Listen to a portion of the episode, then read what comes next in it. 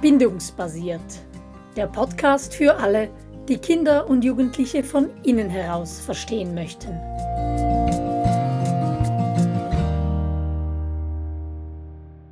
Bindungsbasiert meets Homeschooling, so heißt unsere aktuelle Podcast-Serie, in welcher wir Fragen von Janine Keller von Homeschooling Zürich und von Tirza Schneider, der Präsidentin des Vereins Bildung zu Hause Bern, beantworten. Und wir, das sind Angela Indermauer und ich, Simona Zäh.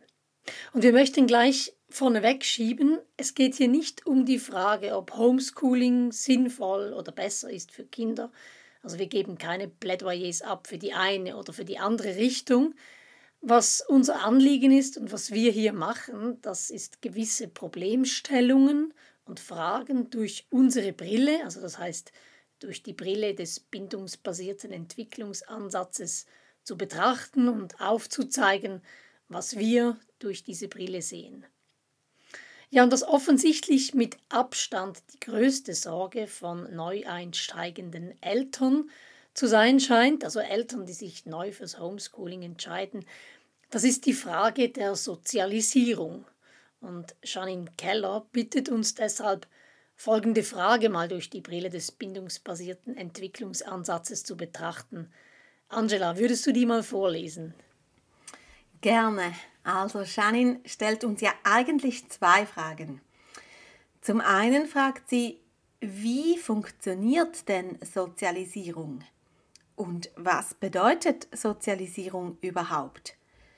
Könnt ihr hierzu etwas sagen? fragt sie uns. Ich glaube, viele verwechseln auch Arbeitshaltung, also Durchhaltewillen und so, mit Sozialisierung. Könnt ihr das abgrenzen? Und dann kommt sie so quasi zur Gretchenfrage. Müssen Kinder überhaupt in schulischen Settings im täglichen Austausch mit anderen gleichaltrigen Kindern sein, damit sie schlussendlich mal gesellschaftsfähig werden? Denn oft hört man ja von anderen genau das, dass Kinder im Homeschooling so nicht lernen, Teil der Gesellschaft zu sein. Und das wird dann oft als Totschlagargument gebraucht. Mhm. Also dann macht es vermutlich Sinn, wenn wir zuerst mal der Frage nachgehen, was Sozialisierung überhaupt ist aus unserer Sicht und uns dann anschauen, wie sich diese Fähigkeit wirklich sozial zu sein entwickelt und dann die Frage stellen, ja, was bedeutet das jetzt fürs Homeschooling? Ähm, und Angela, was bedeutet das überhaupt, Sozialisierung? Ja, das ist nun die große Frage. Ich glaube, es sind wie zwei Aspekte, die zusammenspielen müssen für wahre Sozialisierung. Der eine betrifft das Zusammensein, das Leben von Gemeinsamkeit, Teil einer Gesellschaft und somit auch gesellschaftsfähig zu sein. Und der andere ebenso wichtige Teil, die Eigenständigkeit, eine eigene Identität, eine, eigene Grenzen und Werte und ein Gefühl für sich selbst zu haben. Ich würde sagen, wahre Sozialisierung heißt also, dass man Gemeinsamkeit leben kann, ohne die Eigenständigkeit zu verlieren. Mhm. Wenn ich dir so zuhöre, dann wird mir bewusst, dass in unserer Welt und in Bezug auf unsere Kinder der zweite Teil oftmals eher in den Hintergrund gedrängt wird. Jetzt kann man natürlich darüber philosophieren, wieso. Es hat sicher viel mit unseren gesellschaftlichen Strukturen zu tun, in die unsere Kinder einfach hineinpassen müssen. Zum Beispiel die räumliche Differenzierung unseres Alltags, also das Wohnen, Arbeiten, Freizeit, Schule, dass das alles an anderen Orten stattfindet und Kinder da von klein auf irgendwie reinpassen müssen. Ja, und dann können wir uns ja auch fragen, wie ist es denn bei uns Erwachsenen? Es geht ja nicht nur um Kinder. Ähm, wir können uns fragen, wie gut und wie lange können wir in einer Gruppe sein und gleichzeitig bei uns und in Verbindung mit unserem Inneren bleiben. Ich beobachte das bei mir und das kommt je nachdem drauf an, wie die Gruppe ist, kann ich das länger oder weniger lang und muss mich dann einfach zwischendurch auch wieder rausnehmen und und mich selber wie spüren und, wichtig, und, und sehen, was mir wichtig ist, wo ich gerade stehe. Ähm, sonst bin ich viel zu viel einfach im Außen und, und nur Teil der Gruppe. Also das ist auch für uns Erwachsenen eine Herausforderung. Ja, diese Gemeinsamkeit leben und das Eigenständige dabei nicht verlieren, das empfinde ich auch als Herausforderung, wo ich mich immer mal wieder spüren muss und äh, bödeln muss in einer, in einer Gruppe drin. Die Frage ist also, ob ein Kind bereit ist für Sozialisierung und für soziale Interaktionen. Das ist eigentlich der Knackpunkt und das ist auch das, was uns beschäftigen sollte braucht, was braucht unser Kind, um bereit zu sein, um an diesen Punkt zu kommen und wie erkennen wir das? Und natürlich dann auch die Frage, wie können wir überhaupt den Boden bereiten, damit unser Kind, das ist ja das Ziel, irgendwann wirklich sozial wird und eben diese Gemeinsamkeit mit der Eigenständigkeit gemeinsam leben kann. Wie entwickelt sich diese Fähigkeit, wirklich sozial zu sein, Angela? Ja, soziales Verhalten, das lernen unsere Kinder eben nicht, indem sie möglichst früh und möglichst lange in soziale Situationen gesteckt werden. Das denken wir oder wird in unserer Gesellschaft oft gedacht, dass sie das eben einfach üben müssen und so früh wie möglich. Aber das ist ein Trugschluss. Denn eigentlich ist sogar das Gegenteil der Fall. Wir untergraben, untergraben das Entwickeln dieser Fähigkeit damit. Soziales Verhalten kann man nicht beibringen oder unterrichten oder einfordern oder gar erzwingen. Wir können nur den Boden bereiten dafür. Es geht einmal mehr halt auch um Reifung. Und um den Gärtner, wenn wir schon wieder beim Boden sind. Genau. Aber das haben wir schon ein bisschen das Gefühl in unserer Gesellschaft, dass man das trainieren kann und einfordern kann. Und wir gehen jetzt mit unserem Ansatz eher von der Bereitschaft aus für diese wahre Art von Sozialisierung. Und da sind es ja eigentlich zwei Voraussetzungen, die es braucht. Und die eine, die haben wir gerade in der letzten Podcast-Folge, ähm, was heißt denn schon reif, wo es ums Thema Mischen ging, beschrieben. Also die eine dieser Voraussetzungen, das ist die Fähigkeit zu mischen. Und damit meinen wir zwei widersprüchliche Gedanken, zwei widersprüchliche Gefühle oder Perspektiven gleichzeitig wahrnehmen können. Im Kindergarten kann das beispielsweise so aussehen, dass ein Kind spürt, ich habe Lust rumzuturnen oder zu zappeln und so, und gleichzeitig müsste das Kind auch wahrnehmen können, dass die Gruppe jetzt gerade Ruhe braucht, weil wir sind im Kreis vom Morgenritual und da passt dieses Rumzappeln nicht so gut rein, dass das Kind das gleichzeitig wahrnehmen kann. Oder vielleicht ein generelleres Beispiel, wenn ähm, mein Sohn wahnsinnig gefrustet ist, weil die kleine Schwester ihm die Lego-Burg oder was er gebaut hat, kaputt gemacht hat und er könnte sie mit den Fäusten traktieren. Und gleichzeitig weiß er, dass er sie lieb hat und dass er der große Bruder ist und eine Verantwortung hat oder sie es auch nicht extra gemacht hat, sondern halt einfach zu ungeschickt ist, wenn sie mit seinem, seinen Legos spielt, wenn er in der Schule ist. Also dass er diese Frust und äh, das in den Fäusten, dass er das gleichzeitig wahrnehmen kann mit diesen anderen Perspektiven oder Gefühlen in ihm drin. Angela, hast du ein gutes Beispiel noch vielleicht für die Schule, für den schulischen Kontext? Ja, ich glaube, ähm, das ist das Paradebeispiel. Eine Prüfung ist angesagt und das Kind ähm, will zu Hause lernen und sich auf diese Prüfung vorbereiten, weil es eine gute Note möchte oder auch zum Beispiel eine Aufnahmeprüfung zu schaffen und gleichzeitig sind die Freunde in der Buddy und haben Spaß. Wir haben das bei unserer Tochter mitgemacht, als sie die FMS-Aufnahmeprüfung gemacht hat und da war sie oft hin und her gerissen zwischen eigentlich sollte ich lernen, aber ich würde jetzt auch so gerne am See sein mit den anderen. Und je reifer sie sind, desto eher können sie hier eine reife Entscheidung treffen. Und das eben mischen können, das gleichzeitig wahrnehmen können und dann aus diesem Gleichgewicht, also die Buddy versus die bestandene Aufnahmeprüfung, ähm, ausbalancieren und dann zu einer reifen Entscheidung kommen. Ähm, vielleicht eine Stunde Buddy und zwei Stunden lernen oder wie das dann auch immer ausgesehen hat bei deiner Tochter. Ja, und diese Fähigkeit zu mischen, mit der kommen Kinder nicht auf die Welt, das wissen wir alle. Äh, Kinder sind so geschaltet, dass sie ein Gefühl und eine Perspektive nacheinander wahrnehmen. Diese Fähigkeit entwickelt sich erst zwischen dem fünften und siebten Lebensjahr und sie braucht vor allem ganz viel Training, bis es uns dann in allen Situationen gelingt. Das ist ja auch ein Übungsfeld für uns Erwachsene. Ähm, das haben wir auch äh, in den letzten beiden Podcast-Folgen ausführlich beschrieben. Und ja, diese Fähigkeit zu mischen und diese Reifwerdung, das ist eben, und das möchte ich nochmals ganz explizit machen, keine Frage des Alters. Das wissen wir spätestens seit Donald Trump. ja, genau. Dass man nicht sagen kann, dass ein Kind in der dritten oder sechsten Klasse etwas können muss, äh, weil es halt so alt ist. Ja, genau. Ja, was heißt diese Fähigkeit zu mischen jetzt für wahre Sozialisierung? Was, was mischen wir da denn? Also zum einen dieses gesellschaftsfähige, der, den Anspruch der Gesellschaft.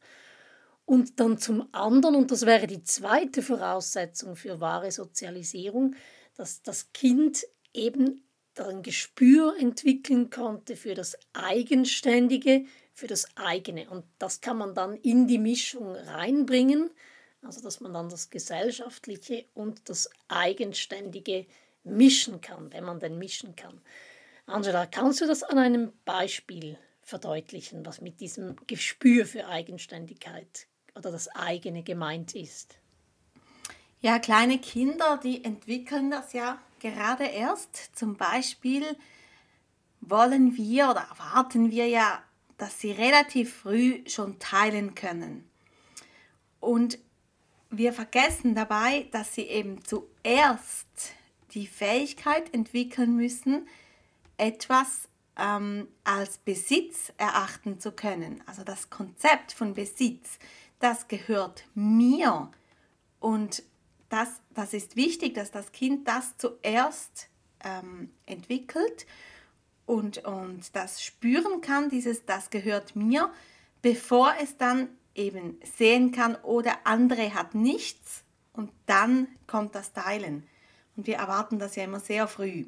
Also es geht darum, zuerst das eigene zum Beispiel zu kennen oder eben zuerst die Gefühle einzeln zu erleben und zu benennen können, bevor man sie dann mischen kann. Ich verdeutliche das gerne mit der Gewürzmischung. Wenn ich mein Leben lang nur italienische Gewürzmischung kenne und, und benutze, dann kann ich den Geschmack von Basilikum zum Beispiel nicht von vielleicht Rosmarin unterscheiden. Ich muss die Gewürze zuerst einzeln kennen, bevor ich sie in einer Mischung benutzen sollte, damit ich sie eben dann auch auseinander kennen kann. Und genauso ist es mit den Gefühlen, dass man sie zuerst einzeln kennt und benennen kann und dann kommt die Mischung. Mhm. Und vielleicht können wir hier nochmals zu dem Trugschluss zurückkommen, den wir vorher angespielt, angesprochen haben, dass soziales Verhalten eingeübt und einstudiert werden kann. Also da muss man sagen, natürlich können wir soziales Verhalten mit unseren Kindern einüben, indem wir sie beispielsweise lehren, im Bus älteren Personen den Platz anzubieten oder in der Schule die Hand zu heben und nicht einfach reinzurufen. Aber was wir ja eigentlich wollen, ist, dass es von innen kommt, also dass es eine Haltung ist, gesellschaftsfähig und rücksichtsvoll zu sein. Und das können wir ja nicht in allen möglichen Situationen, die unsere Kinder erleben, mit ihnen durchgehen und einstudieren. Und deshalb ist es so wichtig, dass es von innen herauskommt. Und da ist es eben ein Stück weit ein Trugschluss, wenn wir glauben, das mit unseren Kindern einüben zu können, indem wir es möglichst früh von ihnen verlangen. Im Gegenteil, wenn wir Kinder zu früh in soziale Situationen stecken und von ihnen ein soziales Verhalten, also ruhig sein, teilen etc. einfordern, dann kann es eben sein, dass das eigene gar nie genügend entwickelt werden kann. Also vor allem bei kleinen Kindern, die vom Alter her noch nicht mischen können. Wir haben vorhin gesehen, das ist so ab fünf bis sieben Jahren, wo sich das entwickelt. Die lernen dann vor allem den einen Aspekt der Sozialisierung, also den Teil der Gemeinsamkeit und der Gesellschaftsfähigkeit. Ja, und wenn wir vom Kleinkind einfach nur fordern, dass es teilt oder dass es sich einfügt oder still sitzt oder was auch immer, dann muss es quasi im Außen sein und sich selbst in diesem Moment aufgeben. Es lernt dann zu teilen, bevor es überhaupt ähm, ein Gefühl für das eigene entwickeln konnte. Eben nicht, dass das per se schädlich ist. Wir dürfen reifes Verhalten vorgeben. Es ist einfach eine Frage von wie viel und auch von unserer Sicht, dass wir dieses vorgegebene Verhalten dann nicht mit Reife verwechseln und das andere, dass die Eigenständigkeit eben auch genügend Raum erhält. Mhm. Ja, was bedeutet das jetzt fürs Homeschooling? Ich glaube, wir müssen uns grundsätzlich im Klaren sein, dass die Gesellschaft vor allem ein Interesse hat an dem Teil der Gesellschaftsfähigkeit. Das macht ja auch Sinn aus Sicht der Gesellschaft. Und für Homeschooling oder auch für die Schule, egal welchen Weg man wählt, ist die Frage eigentlich zum einen, wie wir Kindern ein möglichst gutes Gespür für sich selber, für die eigenen Positionen, Gefühle etc. ermöglichen können, wie wir das in unseren Kindern fördern können und wie sich dann die Fähigkeit zu gemischten Gefühlen, gemischten Perspektiven, also dem gleichzeitigen Wahrnehmen von widersprüchlichen Aspekten, wie sich das entwickeln kann. Ja, diese Fragen gelten ja für die Schule wie auch fürs Homeschooling. Und das, was wir als Erwachsene zum Mischen beitragen können, das haben wir ja gerade in der letzten Folge des Podcasts beschrieben. Simona, möchtest du es noch mal kurz zusammenfassen? Ja, da haben wir davon gesprochen, dass wir die Bühne bereiten und dass es wichtig ist, auf das Timing zu schauen, wenn wir die Bühne für so gemischte Gefühle bereiten. Und ich glaube, für Eltern, die ihre Kinder ins Homeschooling nehmen und übrigens auch für Eltern, die ihre Kinder in der Schule behalten. Ähm, da ist es einfach wichtig, dass wir ein Verständnis haben für wahre Sozialisierung, also für diese beiden Dinge, für das Gemeinsame und das eigene, für das Gesellschaftsfähige und das, das Eigenständige, dass wir Sozialisierung quasi zweipolig anschauen oder, oder mit diesen zwei Aspekten anschauen. Und es ist wichtig, dass wir viel Raum und viele Möglichkeiten bieten, damit das Kind oder der Jugendliche das eigene kennenlernen kann. Und das kann man nicht, wenn man dauernd mit anderen zusammen ist oder wenn man einen strikten Plan verfolgt und vom Außen sehr viele Dinge vorgegeben hat. Oder man kann es eben auch nicht, wenn man dann den ganzen Tag am Gamen ist. Also das braucht wirklich einen gewissen Raum, um dieses ähm, eigenständige entwickeln zu können. Und das ist etwas, was wir ähm, als Eltern die Verantwortung übernehmen können. Also kann Sozialisierung auch im Homeschooling gelingen? Das war ja nicht die Frage von Janine, oder? Ich denke, die Antwort ist ja, das kann sie, wenn die Bedingungen erfüllt sind. Und dann können wir gleich auch die Gegenfrage stellen. Können sich wahre soziale Fähigkeiten auch in der Regelschule entwickeln? Und ja, das können sie natürlich dort auch, wenn die Bedingungen gegeben sind. Also glaube ich, die Hauptantwort an Janin ist das, dieses Verständnis für was wahre Sozialisierung eigentlich ist. Und dann war da noch die Frage mit der Arbeitshaltung, also dass viele Arbeitshaltung wie Durchhaltewillen und so mit Sozialisierung verwechseln. Angela, was würdest du darauf antworten? Ja, ich denke, Arbeitshaltung hat in dem Sinn etwas mit Sozialisierung gemeinsam, dass es für beides eben integrative Fähigkeit braucht. Also die Fähigkeit, widersprüchliche Gedanken und Gefühle gleichzeitig wahrzunehmen. Aber Arbeitshaltung ist nicht Sozialisierung. Es hat einfach diesen gemeinsamen Nenner. Hm, dann sind wir wieder beim Thema der natürlichen Entwicklung oder Reifwerdung, die uns ja so am Herzen liegt und die eben auch ins Thema der Arbeitshaltung hineinspielt. Ja, und an dieser Stelle macht es wohl Sinn, Angela, dass wir den Zuhörern nochmals verdeutlichen, was unser bindungsbasierter Ansatz bietet und was nicht.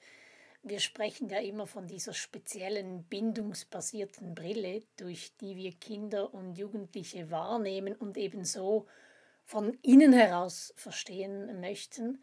Das heißt, wir vermitteln eine Brille, eine Sichtweise und keine einfachen Methoden oder Tools oder, oder Tipps und Tricks.